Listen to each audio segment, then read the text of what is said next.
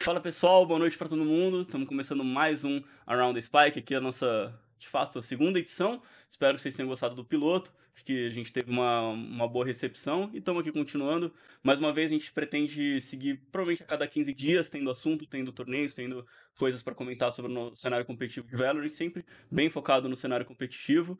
Dessa vez a gente teve a Copa Hakim, ah, antes de passar por os assuntos, a gente vai continuar upando no, no YouTube, vamos levar também para as plataformas de podcast. Vão ter alguns programas que a gente pode ter mais recurso visual do que os outros, mas de qualquer forma, quem estiver pegando pelos podcasts, pode procurar é, nos vídeos, caso haja. Nesse programa especificamente não teremos, mas caso tenha algum desses programas, vocês procuram pelo vídeo para poder saber melhor o que a gente estava vendo enquanto a gente falava. Como eu disse, a gente vai ter essa semana agora falando um pouco sobre a Copa Hakim e bastante também eu queria abordar algumas questões dos agentes, falar um pouco sobre como que o meta está se desenhando em volta disso, então meio que um assunto só. Apresentar aqui meu convidado, nós estamos hoje com o FRZ. Então, o FRZ, o palco é teu. E aí, galerinha, pra quem não me conhece, sou o FRZ. Jogava, ainda jogo, né, na verdade, é, competitivo de Paladins. Cheguei a competir no, no Mundial, a morar fora com jogando pela SSG. E agora eu tô tentando entrar no competitivo de Valorant. E queria agradecer Boa. aí pelo convite do, do Dudu aí, do pessoal, de ter me chamado para fazer essa entrevista aqui para conversar hoje com vocês. Boa, eu que agradeço, cara, trazer um pouco dessa visão competitiva de como tá começando o, o Valorant, né, como tá começando o cenário competitivo, e o Dudu, que veio mais uma vez nos agraciar com a sua visão além do alcance de um novo jogador estreante aí de jogos de tiro. Exatamente. Tô, tô, aprendendo mais um pouco, já STV. Tô, tô vendo as minhas dicas do professor, entendeu? Tô, tô aprendendo a mirar um pouco mais para cima, não tô caçando anão. Então, seguindo essas dicas. Mas o, o, FRZ foi humilde, né? Eu até peço licença aqui para apresentar ele de uma maneira mais correta o que ele é como jogador. Eu fiz casting de, de Paladins por um tempo. Ele era talvez o melhor, se não um dos melhores jogadores aqui da, do, do, Brasil. Sobrava, o time dele sobrava demais. E quando eles foram disputar a Premier League, que é a espécie de campeonato das melhores equipes do mundo, ele tinha destaque lá também. É, chamou a atenção de todo mundo, ganhou por semanas e semanas destaque, MVP da, da, da semana. Então, realmente, o FRZ é um cara absurdo no, no Paladins e concorreu a melhor jogador no, no último Prêmio Sports, como das outras categorias, né? Paladins entrou junto ali com, com as outras categorias. Acabou sendo derrotado pelo Judite, né? Mas é porque. É o Judite, né? Não, é o Judite. Tem como competir né? também, né? Mas sempre foi. É, era espantoso ver a diferença que vocês tinham na época da SSG e, e como que vocês, do, vocês dominavam e como vocês representaram a gente bem lá fora. Não é um, um competitivo que tantas pessoas conheciam, mas o FRZ é um dos caras que nos representou bem lá fora. É, uma, uma das coisas aí, até, até pegando esse gancho do Dudu, é que Tava até falando aqui um pouquinho com, a, com FRZ antes do começo do programa, é que o que eu sinto do Valorant é que uma coisa que é bem legal no cenário competitivo dele que é isso, que vai ter gente chegando do, Pela, do Paladins, tem gente chegando do CS, tem gente chegando de é, até do, do PUBG, o pessoal do Free Fire tava jogando também, então tem gente vindo de diversos jogos de tiros e, e, e jogos que são diferentes, que tem uma mecânica bem diferente, e eu acho que isso tá somando bastante pro jogo, porque cada um traz um pouquinho a própria visão, também o pessoal do Point Blank que conseguiu levar esse título da, da Copa Hacking, talvez aí o primeiro é, evento reunindo mais gente aqui no nosso cenário brasileiro mesmo. E passar um pouquinho sobre esses times, né? A gente teve. Foram oito times é, convidados, né? Oito times que foram formados aí pelo, pelos capitães. E os times eles acabaram, acho que, tendo um pouco, talvez, uma é, uma certa amizade entre, entre os jogadores, tudo mais, são alguns jogadores que já podiam se conhecer. Então, como eu falei, teve o time da Game Landers, que foi o time que acabou vencendo, o time do PB, acho que mostraram que já estão se preparando bastante mesmo para o cenário competitivo, mesmo não tendo tanta coisa. A gente tem o time também, o Red Hot, com o Saci, Kami, o pessoal do CS, Juliana também. Tinha Coquinha 2 litros aí do Tecnosh, então também juntou um pessoal para jogar com ele. A gente teve o time que chegou como no org do time do Kogu, o time do Fra BLD, o Rush e o Duken, que acabou passando para ser Falco, então é, não sei se vão continuar pela organização, mas mostrando que tem organizações que também já estão de olho no, no Valorant. O time da Vecanata, que foi o outro finalista, com o MCH, o Pavo, outro pessoal também que vem dessa, dessa base do CS. E o time do nosso convidado aqui da FRZ, Cage Triggers, também tem o Muris, que vem do Overwatch, eu já tinha até ouvido que ele tinha sido contratado pela PEN, então eu queria é, do FRZ um pouquinho como é que você viu esse pessoal de, de jogos diferentes se encontrando nesse torneio, como é que foi para você essa primeira experiência competitiva do Valorant? Ah, cara, é bem legal isso, né? Tipo, de, juntar experiência, assim, juntar jogadores tão bons, tipo, de vários jogos diferentes, né, cara? Foi, assim, um mix, né? Que juntou no Valorant que eu achei que ficou muito legal, cara. Porque você vê que, tipo, as pessoas, os jogadores têm características diferentes, né? Por exemplo, a galera mais do, do Overwatch, do Paladins, é mais. Eu não diria que não é tão focado na mira, mas é mais focado em masterizar as habilidades, né, dos bonecos. Tipo, eu, por exemplo, quando, quando joguei de Sova, eu fiquei, tipo, horas e horas tentando pegar as lineups das flechas, de, de tudo para atacar. E, sei lá, em comparação a, a, galera, assim, mais do CS, não quero dizer que não, tipo, eles não focam tanto nas habilidades, mas eu acho que eles têm um foco maior na mira, né, tipo, de, de ganhar as fights na mira, porque eles têm muita confiança, né, pelo, pelo fato deles terem vindo do CS. Eu acho é, que nesse, é mais ou menos isso, né? Uh, nessa, nessa ideia é, você sente que existe um, um, conhecimento, assim, um entendimento ainda meio que homogêneo de todo mundo, do tipo, ah, todos os times têm que ter certo agente, então existe essa, essa visão parecida, ou por enquanto ainda tem um meta mais, mais solto, dá para ter um, um, um, pocket pick, assim, um, um agente diferente dentro das composições? Então, cara, é... tá tendo sim um meta, que eu acho que meio que o meta mundial, assim. Não sei como tá na Coreia, né? Que geralmente eles fazem uns negócios diferentes, mas o meta sempre tá sendo ter um Cypher, a Sage e um Brimstone, que é um boneco de Smoke, né? Uhum. Hoje em dia acho que tá mudando, acho que não estão usando tanto o Brimstone, às vezes estão usando o Homem, né? Porque ele foi buffado. Mas sempre uhum. foi esses três bonecos, assim, os que sempre tiveram no meta. Sage, o Cypher e o, e o Brimstone.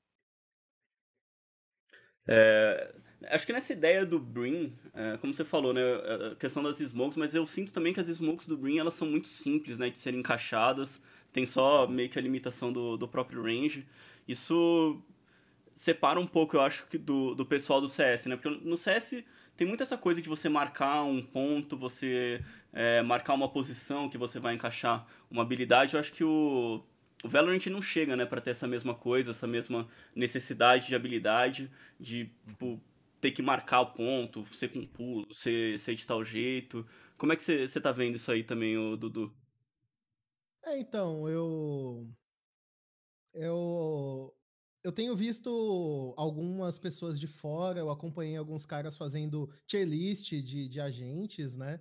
E eu fui pesquisar, eu fui até mesmo é, ler algum, alguns textos que o pessoal postou sobre eles.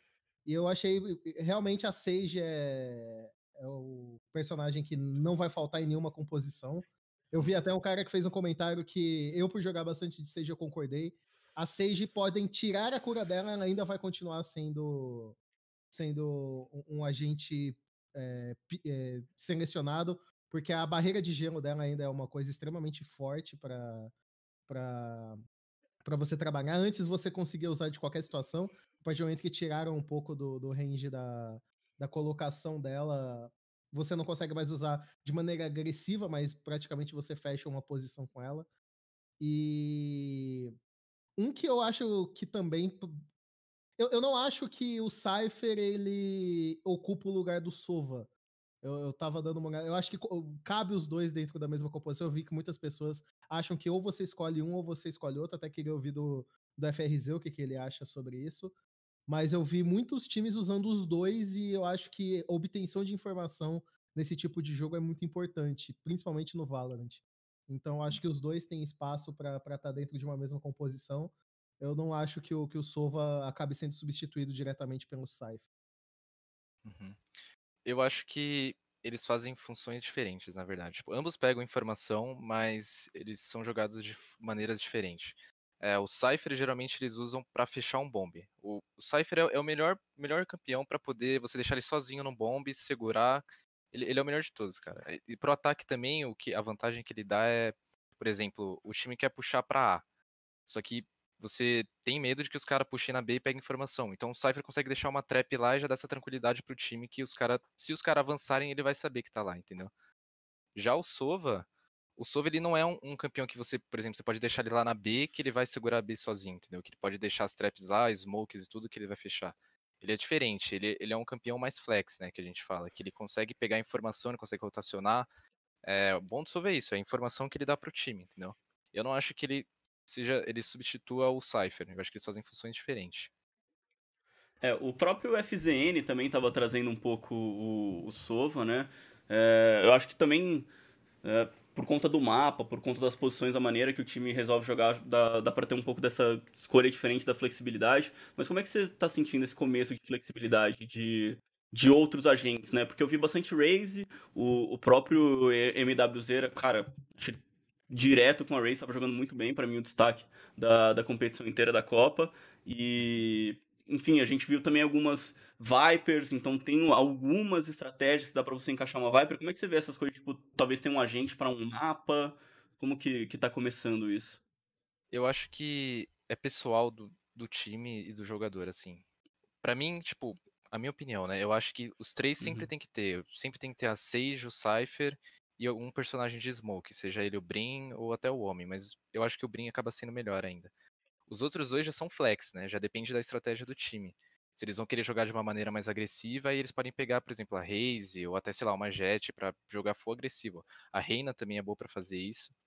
Ou se eles querem jogar de uma forma mais passiva, né? Eles acabam pegando uma Viper, que é outro boneco que tem mais um que consegue segurar um, um bomb side sozinho, praticamente.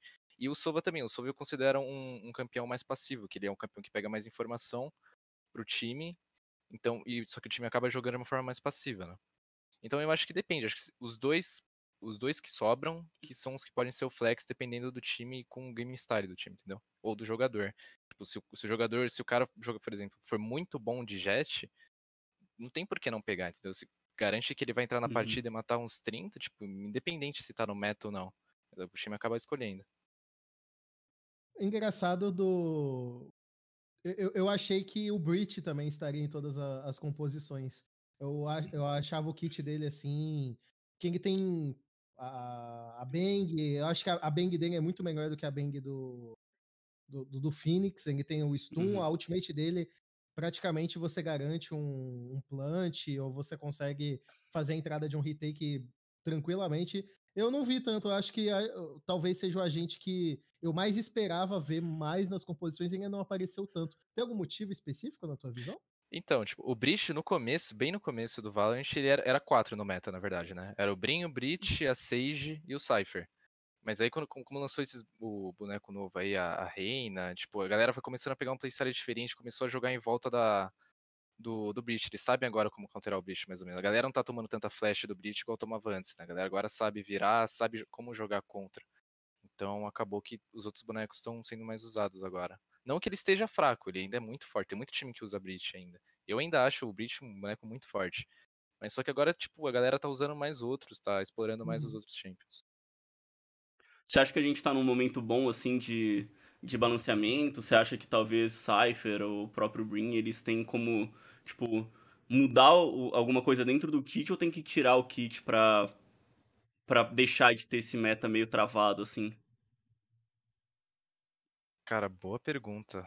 É que, assim, se perguntar para mim se o Cypher ou, o Brimstone são OPs, eu, eu, eu não acho que eles são OPs. Tipo, as habilidades É o melhor que faz boas. a função. É, tipo, eles, a função dele, uhum. o jeito uhum. que eles fazem a função deles é muito boa, mas eu não acho que eles são overpower, entendeu? Uhum. Talvez Cara, então é lançando difícil, mais né? agentes. Né? É, acho que lançando mais agentes vai ser uma maneira de dar uma misturada assim no meta, tipo, talvez tirar essa estagnada no meta que tá agora. É, até porque, até como você falou, né? Lançou a Reina e o, e o Breach, ele, ele acabou tendo uma, uh, uma mudada. Então, às vezes, se tiver outro que cumpre uma função parecida, ele muda, né, Dudu? Exatamente. Até brincar com o FRZ, ele não acha que, que sejam roubados, até porque o roubado na concepção do FRZ da época que eu acompanhava era um boneco que tava e ganhava 8 mil de HP, né? Então é um pouquinho diferente, né? É, a tartaruga é. que ficava ali sozinha segurando. Makua, Makua ficou é, no meta por muito tempo. É, roubado era aquilo lá. Mas eu também acho que tá num, num, num, tempo de adaptação muito grande. Eu acho que o potencial dos agentes ainda não foi totalmente explorado. Tem alguns que são mais diretos, mais de, de, de uma utilização um pouco mais é, simples de entender, mas outros, por exemplo, eu lembro quando eu comecei a, a, jogar o Valorant, que eu comecei a conversar com algumas pessoas, todo mundo achava a Viper um, um dos piores, não o pior agente. E já deu para ver nesse campeonato do Hakim, pelo menos dois ou três jogadores usando ela, sabendo os pixels ali da, uhum. da, das barreiras, da, da, de todo o uso das toxinas dela, de uma maneira muito bem utilizada. Teve entradas do Bomb ali na, no A da Bind que praticamente ela abriu ou fechou ele inteiro. Sim. Então, eu acho que tem muito, muito agente que ainda vai ter o potencial ainda descoberto de uma maneira é, mais efetiva. Eu acho que ainda tá naquela questão que o FRZ falou. É, eu concordo com ele. O pessoal do CS ainda bem focado é, em mira e tal, outros ainda maximizando skills. Então, acho que ao, aos poucos esse conhecimento, essa, essa, essa maneira que todo mundo está abordando o jogo vão acabar se mesclando, e aí sim a gente vai começar a construir um meta, um entendimento melhor do que, que é muito bom, do que, que é muito, do que, que não é tão bom assim. Mas eu acho que até nos próximos campeonatos, a, os pets estão sendo até que frequentes também. Acho que hum, isso é, faz com que a adaptação demore mais um pouco. É, eu lembro no Paladins tinha atualizações quinzenais, né? O, o FRZ, eu não sei se ainda uhum. é assim. Então já mudava muita coisa, às vezes era bastante é, heróis ali modificados para a semana. É isso, Valorant... é tipo, que no Paladins tem muito, muito herói, né? Desculpa te interromper. É, não, não, imagina. Então, então tipo, para mudar o meta assim com muitos champions é muito mais fácil, entendeu? Pode continuar, desculpa, era só pra Não, não, é, é, é, era isso mesmo, porque então, eu acho que por a própria Riot estar fazendo essas adaptações, mudou a questão de mapa também. Para quem jogou no beta, a Split já teve uma mudança. A gente comentou um pouco disso no, no último programa. Uhum. E então, acho que essas pequenas adaptações, essas mudanças que ainda estão sendo feitas, todo mundo ainda vai aprimorar. Então, eu realmente acho que o que a gente tem de entendimento hoje pode vai se modificar muito ainda. Uhum. Vocês acham que é, tem é... espaço pra gente ter um, em algum momento draft de agente, ou pelo menos ban de agente? Você acha que quebraria demais? Eu acho que sim, eu acho que mais pra frente, né? Como tá muito, muito cedo ainda, acho que é bem difícil ter isso, mas dependendo de lá pra frente, se tiver, sei lá, 20 heróis, 30 heróis, hum. com certeza vai ter o sistema de, de ban, de draft. Nem que seja aquele simplificado, né? Pra, no começo, Uhum. Quando eu entrei no Paladins, cada equipe bania um e depois uhum. seguia o pick ban na ordem 1, 2, 2, 2, 1. É, depois de um tempo entrou o segundo banco, porque também lançaram mais campeões lá, né? O FRZ. Uhum. É, então acho que até tinha essa discussão do Paladins do Overwatch, né? Porque o Overwatch não tem pick ban, tem agentes uhum. iguais nos dois times. No Paladins, não. No Paladins já tinha o pick ban, mas a quantidade de escolhas do Paladins era muito maior, era bem maior do, do, do que no, no Overwatch. Não me engano, era dois, três vezes mais. Então, eu também acho que no, no, no, Valorant deve demorar para a gente chegar numa situação de pick ban. É, porque assim, uh, a gente pode ter tanto, como você falou, ban, mas ao mesmo tempo, se a gente tiver um pick que trava pro, pro time, né? Do tipo, um, um time pega seis, o outro não pode pegar seis. Isso já limita bastante também, então realmente, nesse ponto, tem que ter muitas escolhas para né, um, uma pool, né, um, um, leque de possibilidades muito grande né, para você poder trabalhar com isso. Mas eu acho que, assim, não sei se vocês concordam comigo, mas talvez no começo você ter talvez um ban e talvez um pique específico do time, tipo, ah, só o meu time pode ter Sage, o outro não pode ter, ou só o meu time vai poder jogar de Cypher, alguma coisa desse tipo, ou mesmo é, fechou a composição, você escolhe um a mais e, e dá um ban, como é mais ou menos nos jogos de de carta, né? Você já chega com seus decks, tá com quatro decks fala assim, não, esse aqui você não usa. Então vocês acham que isso é uma, talvez uma solução para jogar cedo? Eu acho que ainda não precisa disso. Eu acho que uhum. ainda tá muito cedo. Não vejo a necessidade ainda de, de ter uhum. isso no jogo. É, eu também acho que ainda é cedo, porque vamos supor que numa dessas situações você acabe. É, é, desses dois que você comentou, desses dois, três que você comentou, FRZ, qual agente para você é, é, o mais importante dos três? Qual que você acha que é o, o mais importante de todos, assim, no momento?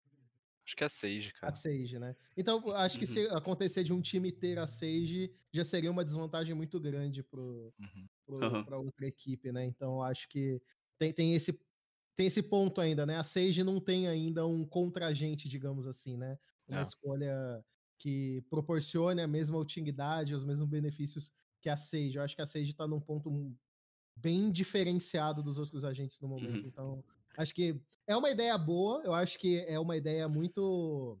Ela resolve o fator de você não ter ainda uma, uma pool tão grande assim. Mas eu acho que pro momento ainda não.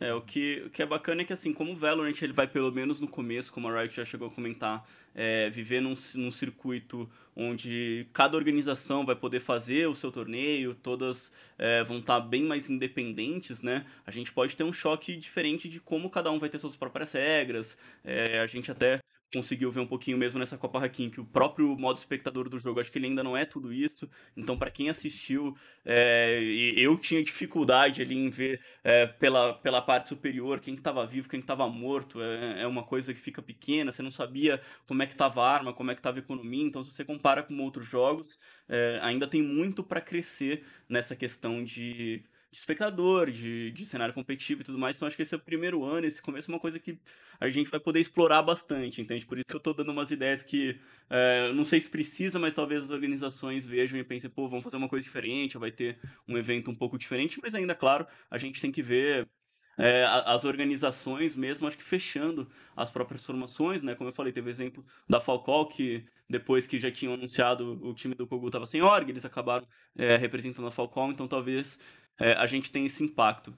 É, sobre um pouco também, ainda mais, é, dos mapas que a gente teve, teve uma presença muito grande na Bind, né? Então, mesmo o Ascent, se não me engano, o Raven, acho que foram é, um jogo só, é, uma, uma predominância bem grande da Bind. Como é que você vê isso aí, o FRZ? Porque é um mapa, talvez, que os, os times gostam mais, é mais equilibrado? Qual é a ideia? Eu acho que é porque acho que é um mapa mais padrão, assim, eu diria. Uhum. Comparado aos outros, assim. A Split é, é um mapa que tem dois bombs. Eu digo padrão relacionado ao fato de ter dois bombs, né? Porque a Raven, tá. querendo ou não, é, é, uma coisa bem complexa, uma coisa nova, assim, para todo mundo, né?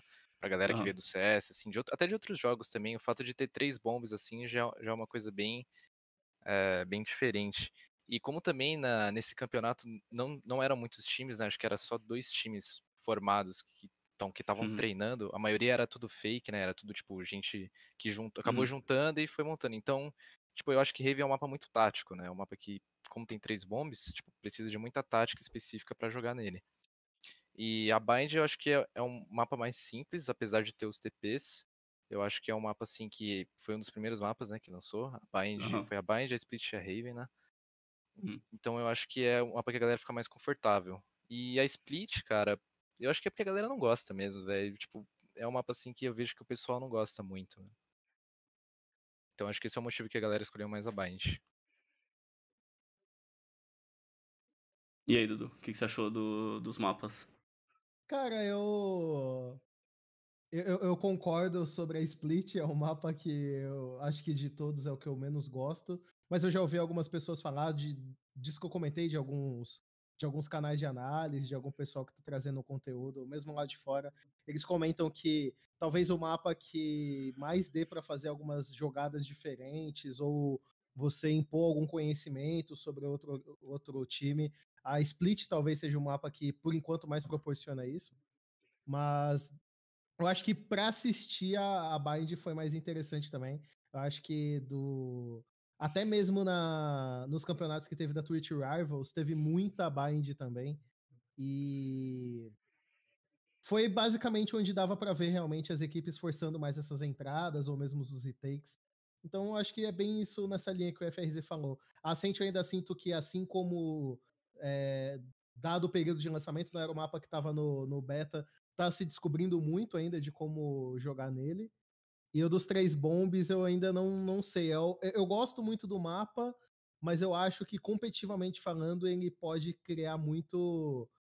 Os mapas mais desbalanceados que eu vi, principalmente em alguns campeonatos do Twitch Rivals, foi justamente na Raven. Eu não tô confundindo o nome dos mapas, não, né? A Raven é dos, dos três bombs. Três bombs, sim. É, então, assim, é, eu, eu lembro, se eu não me engano, eu tava vendo a Twitch Rivals da, da Coreia e eram bem disputados, mas quando caía na Raven era muito desproporcional. Dava uns 13 a 2, 13 a 4.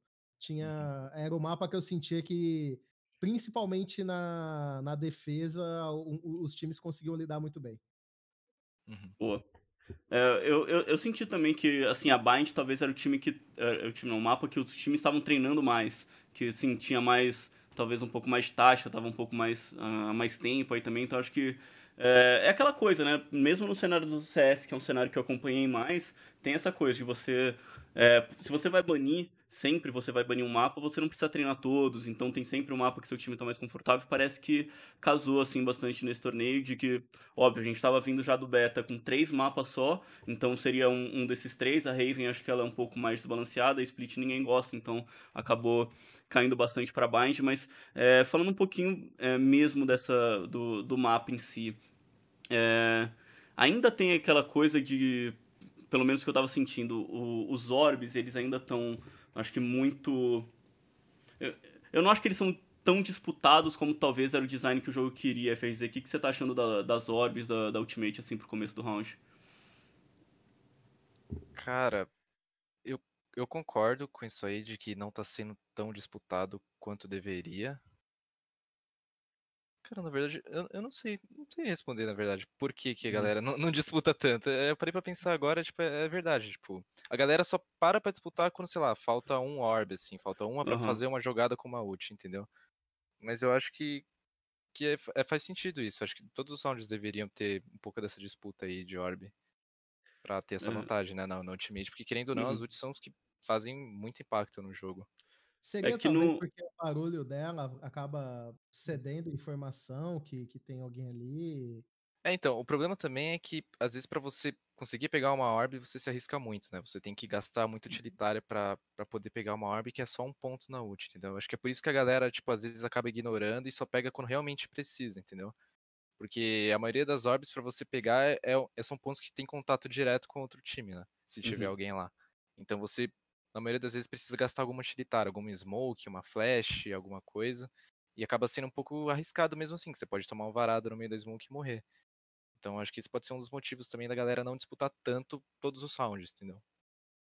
É, eu sinto que assim, na verdade, a Orbit, na teoria, é uma coisa muito boa. Mas acho que na prática, um ponto da ult, como você falou, não vale mesmo as utilidades que você tem pro round, você gastar Sim. tanta coisa assim de começo. Então, talvez seja mais uma das coisas aí pra, pra Riot ficar de olho, porque a ideia, né, que, que me passa do jogo é que justamente eles queriam que assim, no começo você disputa as orbes e depois você, sei lá, faz a sua estratégia e tudo mais, mas o próprio round também não é assim tão longo, não tem uma duração tão grande para você poder, é, acho que jogar tanto assim, ter tempo para disputar orb, aí depois roda de bomb e, e, faz tudo. Acho que tem essas coisas. É, uma coisa que, na verdade, eu nem sei como é que é no Paladins, mas o que estavam até falando na chegada é, do Valorant, comparando muito com Overwatch, era o controle das ults. No, no Paladins, você tem que controlar a ult pelo, pelo feeling, como é no Overwatch?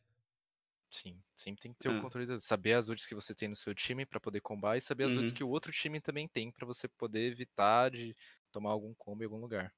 É, porque no Valorant isso aí tá, tá dado para você, né? É, é, muito mais simples você manter esse tracking, tanto da economia adversária, que acho que é um conceito que o pessoal do CS devia estar tá, é, hypado porque eles tinham, porque no CS tem muito essa questão do controle da economia, e, e, e o pessoal de Overwatch, Paladins, vindo com essa ideia da, das ultimates. Mas, é, primeiro, eu acho que as ults elas são boas, mas tem a, a, muitas são situacionais, né? Então, como é que tá sendo esse, essa questão de tipo controlar a economia, controlar ult? Como é que foi esse para esse primeiro torneio? Eu acho que depende da, das ults, né? Tem as ults uhum. assim que são utilizadas mais em time, que são, por exemplo, a do, do Brimstone, que quase uhum. sempre quando algum time vai fazer um exec, algum bomb vai entrar junto, vem uma ult do Brimstone ou até a própria do Breach, né, que são ults em áreas que dominam bastante espaço do jogo. E tem as ults mais individuais, né? Por exemplo, a ult do Sova, a da Jet, da Reina. Hum. Então eu acho que tem a, melhor hora de você usar as ults para poder ganhar um round são nos rounds mais importantes, né? No caso, os rounds armados, que tipo são os que valem mais, né? Que são os rounds que tipo se você ganhar, você quebra a economia do outro time e aí você automaticamente meio que já garante o outro round. Então são dois rounds que você garante. Então eu acho que esse é o tracking que você tem que ter da sua ult, né? Quando você está jogando em time. Dessas ults mais importantes, que são mais em área, né? Agora eu acho que ults individuais, assim, não sei se depende tanto do time, eu acho que depende mais do feeling mesmo. Tipo, se você vê uma oportunidade ali de. Eu tô jogando de Sova. Eu sei que tem um cara sempre jogando um lado ali, eu vou conseguir uma ult fácil nele. Eu drono ele, mato e já era. Já 5x4 e é isso. Tipo, não precisa ser algo que precisa ser comunicado com o time, entendeu? Tipo, algo que setado já desde o jogo, tipo, desde o começo. Ah, vamos esperar ele matar um e depois fazer alguma coisa. Algo que dá pra você fazer no feeling mesmo e continuar jogando, entendeu? Eu vi uma discussão, FRZ, de, de que no, no Paladins a importância das ults e coordenar muito bem elas, que às vezes, dependendo do, das ults que você tem disponível, isso até rendeu discussão, teve uns dizendo que não valia a pena e teve uns dizendo que é realmente um breaking point. É justamente você talvez usar essas ultimates, caso exista uma possibilidade, num round econômico que tem várias equipes que conseguiram reverter a situação econômica uhum. ou reverter uma, um jogo que estava numa situação ruim de placar mesmo, aproveitando muito bem da utilização dessas das ultimates num, num round econômico ou mesmo num forçado. Você acha que existe sim esse caminho ou você prefere nessa questão dos armados mesmo, que é mais seguro? Qual é a tua opinião nessa, nessa divergência? Então, claro, claro que existe, só que é arriscado, né? Porque, querendo ou não, você tá em total desvantagem num round econômico. Mas se você vê que, tipo, você, por exemplo, você tá de raise, você tá escondido lá com a pistolinha e tá todo mundo rushando junto ali no meio. Você vê que tá todo mundo rushando. Meu, se você ulta ali, você mata uns quatro, você garante o round para você. Então é bem situacional e também bem arriscado, né? Tipo, usar as ults no, no round assim. Hum. É, eu acho que, na verdade, as ults, como por mais que a gente tenha é, semelhanças, assim, né? A gente faz, tipo, paralelos com, com Overwatch, com Paladins, eu acho que ainda são coisas muito diferentes. E, e a criatividade em volta dessas ults ainda estão aparecendo. Tipo, pô, você vai entrar em um bomb e você, você ulta com um Bring no outro, você faz uma. Prepara a execução para um bomb, o time, o time que está defendendo vai achar que é uma coisa e na verdade é outra. Então, essas essas ults, assim, para tentar fazer um, um, decoy, assim, né, para tentar jogar no, no mind game, elas estão começando a aparecer também. Eu acho que ainda as ults que a gente tem, elas não permitem tanto isso, porque, tipo, como o, próprio FRZ estava falando, você tem, assim, é, um, um, meta que gira em Cypher, Sage e Brim. Então, tipo, só o Brim desses três vai conseguir fazer uma ult dessa para tentar tirar um pouco de informação ou para tentar jogar nessas coisas, enquanto o, o, o Cypher, a ult dele é muito boa, mas é uma ult que você não vai dar um open no, no round, né? Você não vai começar é, tem, podendo fazer uh, ganhar alguma coisa com a ult dele. Então tem, tem essas situações. Eu acho que principalmente as ults elas podem começar a diferenciar também os nossos agentes, porque por exemplo, acho que o, o, Sova é bem legal a ideia que ele tem de você conseguir informação e você depois é, conseguir ultar e tudo mais. Mas ao mesmo tempo, se você compara com, com o Cypher, Acho que o que você tem na Ultimate do Cypher de, de ver todos os outros agentes é uma coisa muito diferente. Então não é nem tanto querendo, acho que, comparar com qual que é melhor, qual que é pior, mas que essas diferenças estão é, ainda fazendo é, ter essa, essa, essa, essas diferenças né, de, de escolha, de qual, qual agente é melhor, qual agente vai ser mais utilizado. Talvez um, ajustes, né, em, em justamente nessas Ultimates a gente consiga ter um pouco mais de chegar num balanceamento menor, melhor, porque, pô, a própria Reina, acho que a ult dela chegou com uma, com uma capacidade que nenhum outro agente tem. Então, se tem uma coisa para mim que da, da Reina é muito forte, é essa ult. É, uhum. O que ela consegue fazer de, de virar um round é, é muito forte.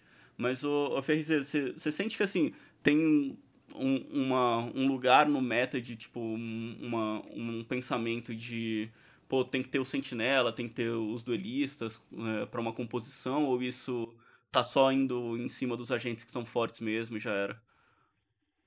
Eu acho que, como o Dudu tinha falado antes, o jogo ainda é muito novo, né? Então, uhum. querendo ou não, eu acho que a gente meio que tá confortável já com jogar do jeito que a gente vem jogando desde o começo, né? Que é no caso com a Sage, o Brin e o, o Cypher. E Cypher. Pode ser que, não sei, talvez o meta de, de algum outro lugar estejam jogando totalmente diferente do jeito que a gente tá. Uhum. Então eu acho que é meio que a gente ficou confortável de jogar com esses três bonecos e pra gente são os mais fortes do meta atualmente.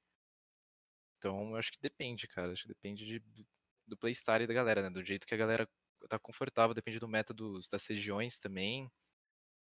Uhum. E aí, Dudu? É, então, pelo que eu vi também, tá, tá tudo ainda muito nesse, nesse caráter de, de novidade, né? Tanto é que de um campeonato de um fim de semana para outro já tem muitas mudanças. Uhum. Mesmo no campeonato que teve antes da, da Copa Raquinha aqui no Brasil, que foi justamente Twitch Rivals, Ah, não, não foram os mesmos jogadores, não foram, mas já uma boa galera que jogou um também jogou outro, e, e já deu para ver inúmeras mudanças. Eu imagino que daqui 10, 15 dias, se a gente tiver um outro campeonato é, do tamanho da Copa Hakim ou maior, já vai ser completamente diferente. Eu acho que a gente já vai ver uma, uma questão diferente. Inclusive, esse ponto que você falou, eu acabei não comentando, mas a, a questão dos pontos é, na, na galera que está jogando do NA, eles estão muito mais focados em, em, em, utilizar essas orbes do que a gente viu, por exemplo, aqui na, na Copa Hakim. Lá os times realmente, nem que eles tivessem que gastar ou às vezes ter que avançar uhum. numa posição, eles forçavam para conquistar essas orbes e justamente para eles terem mais ultimates disponíveis, porque, como a gente falou, é uma das coisas de grande impacto. Então, ainda acho que é tudo muito novo, a gente tem nem um mês de lançamento oficial do jogo uhum. e mudanças diretas, então de fato tudo ainda vai, vai se encaixar e eu acho que cada um vai conseguir colher um pouco de informação vendo outros campeonatos, jogando mesmo.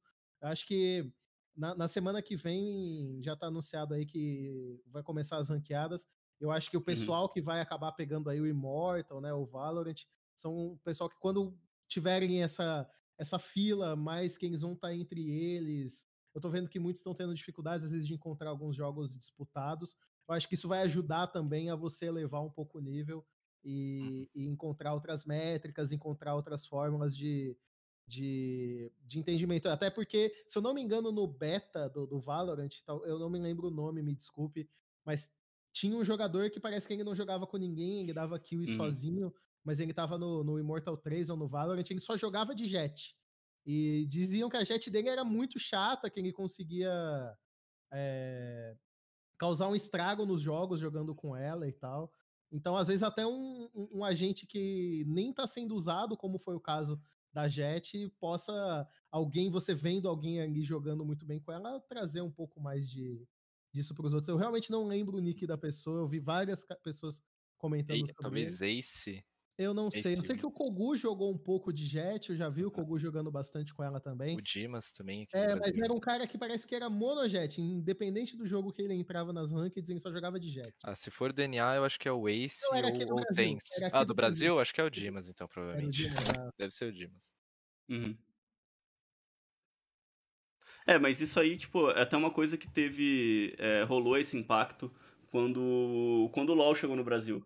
Porque todo mundo jogava no servidor norte-americano, então tinha um certo, um certo cenário, assim, meio uh, fechado, assim, que todo mundo se conhecia, todo mundo sabia quem estava tentando jogar competitivamente, quem estava tentando aparecer e tudo mais, só que uh, tinha muitos mais jogadores brasileiros que, que jogavam e que ninguém sabia.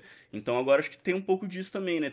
Assim, tá todo mundo jogando, tem, tem os grupinhos, tem meio que separados pelos jogos, a galera que são mais amigas, assim, que estão jogando bastante, só que sem a ranked você não sabe quem que tá consistentemente, né, jogando nesses elos maiores, então acho que com certeza, é, por mais que a gente esteja vendo alguma, alguns times se fechando ou organizações pegando times, é, contratando jogadores já logo cedo, eu acho que a gente ainda vai ver muito talento aparecendo, gente que não necessariamente jogava outro FPS ou que era é, conhecido em outro FPS antes, que pode acabar aparecendo por conta justamente do Valorant estar tá tryhardando, tá jogando bastante, a gente vai ver essa, essa galera aparecendo. Eu acho que isso vai ser uma coisa que vai ser bem legal da gente ver do.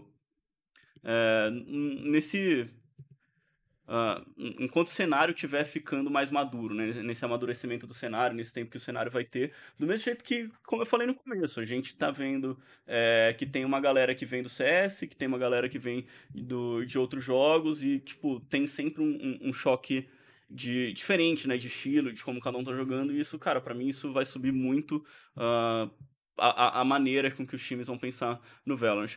Agora, para falar um pouquinho dos jogos, é, aproveitando mais que a gente tá com o FRZ aqui, o FRZ ele jogou pelo time do Case Triggers, né, que foi montado aí pelo Muris.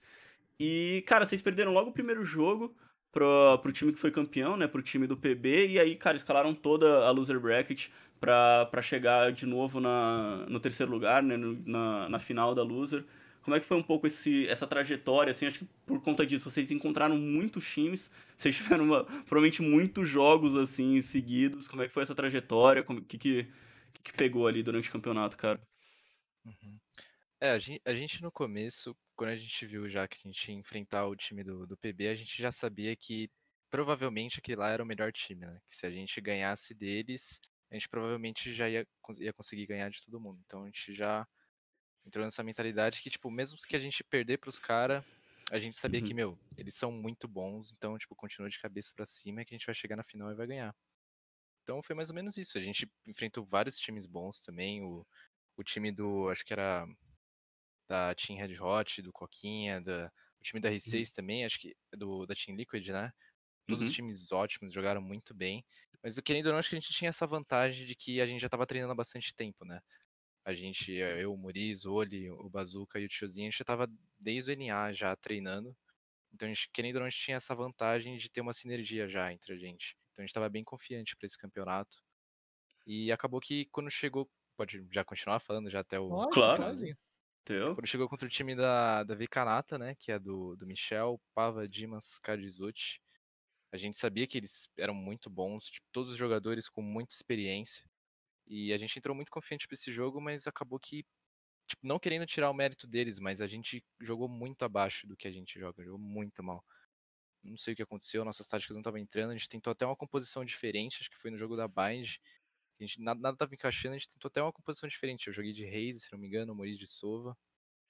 Mas acabou que a gente não conseguiu ganhar. É, eles jogaram muito bem. Aquela, aquela Viper também do. Que o Punk, né? Ele entrou, ele entrou no lugar do Zut. A gente também não esperava. Hum. Eu, não, eu, sinceramente, tipo, não, sabia jogar direito contra a Viper. Eu morri várias vezes para ele lá no bombear com aquela parede. Tava marotando várias vezes lá.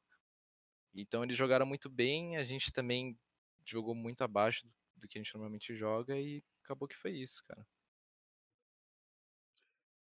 Vai lá, Dudu, quer falar? Um pouquinho? Não, então, é...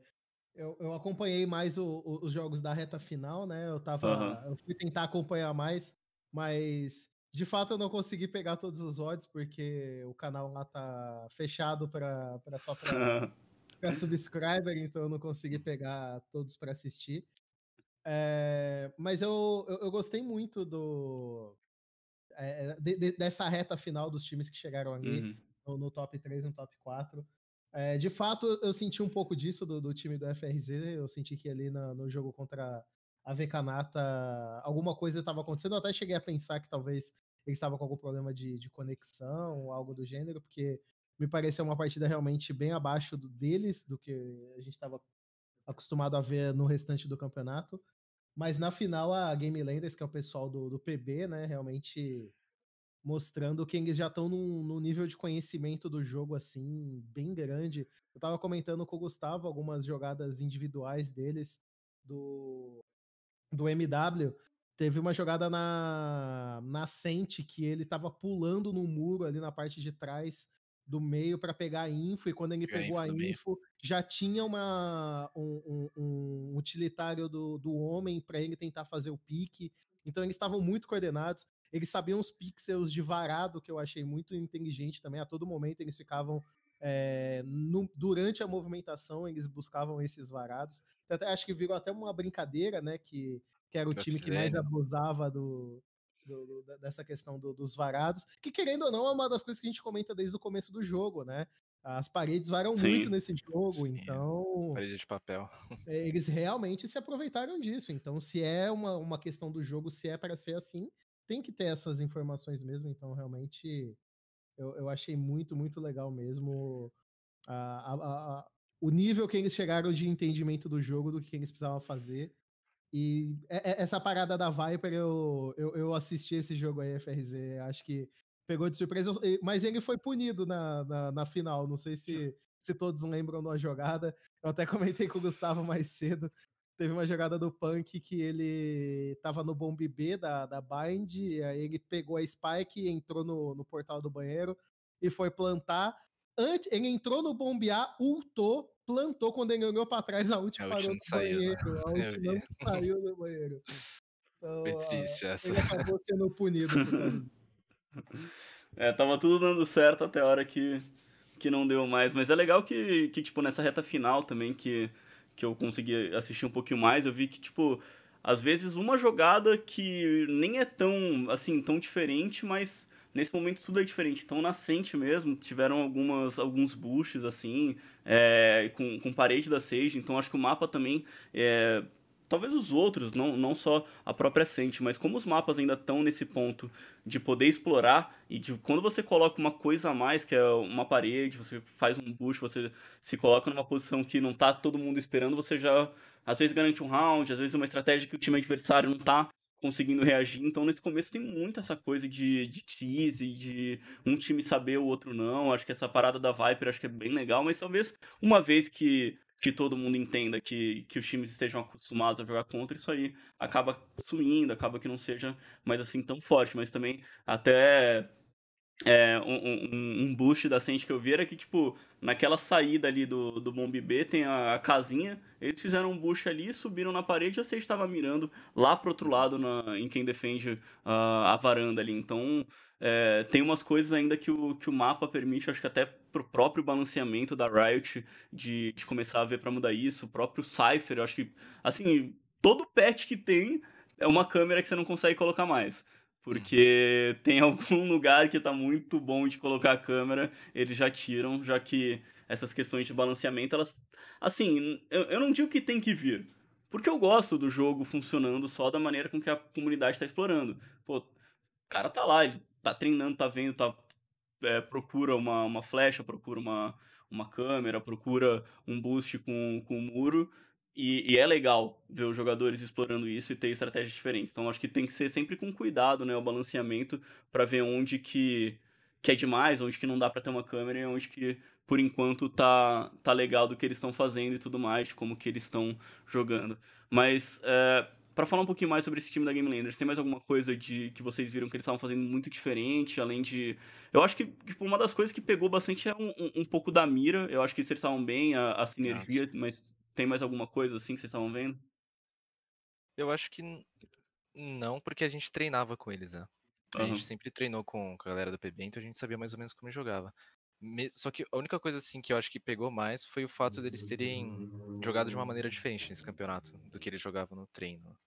Eu não, eu não vou falar, né, pra não uhum, expor o jeito claro. que eles jogam em tudo, mas isso meio que pegou a gente, porque a gente tava esperando eles jogarem de uma forma e eles acabaram jogando de uma maneira totalmente diferente, né? Então, uhum.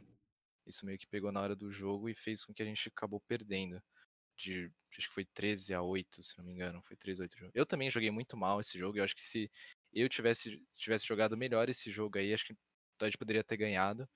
Mas o fato deles terem mudado a estratégia deles logo no campeonato foi, foi muito inteligente da parte deles. Uhum. Só lembrando o pessoal, né? Eu tô aqui com uma visão um pouco mais de iniciante também, para quem tá acompanhando o FPS a início. Ah, uma das coisas que vendo a, a, a equipe da Game Landers jogar, que eu. Pode ser uma coisa extremamente simples, mas eu vi eles fazendo isso muito bem. Eu acho que de todos os outros jogos do campeonato que eu consegui assistir, eles faziam isso de uma maneira muito, muito forte. Que é uma coisa que eu já vi em campeonatos de CS e tal. É que quase sempre alguém. É, ninguém morria sem ser trocado. Tipo, eu sei que é uma, uhum. uma, uma questão básica mas nesse campeonato eu vi eles fazendo isso muito mais do que qualquer outro time.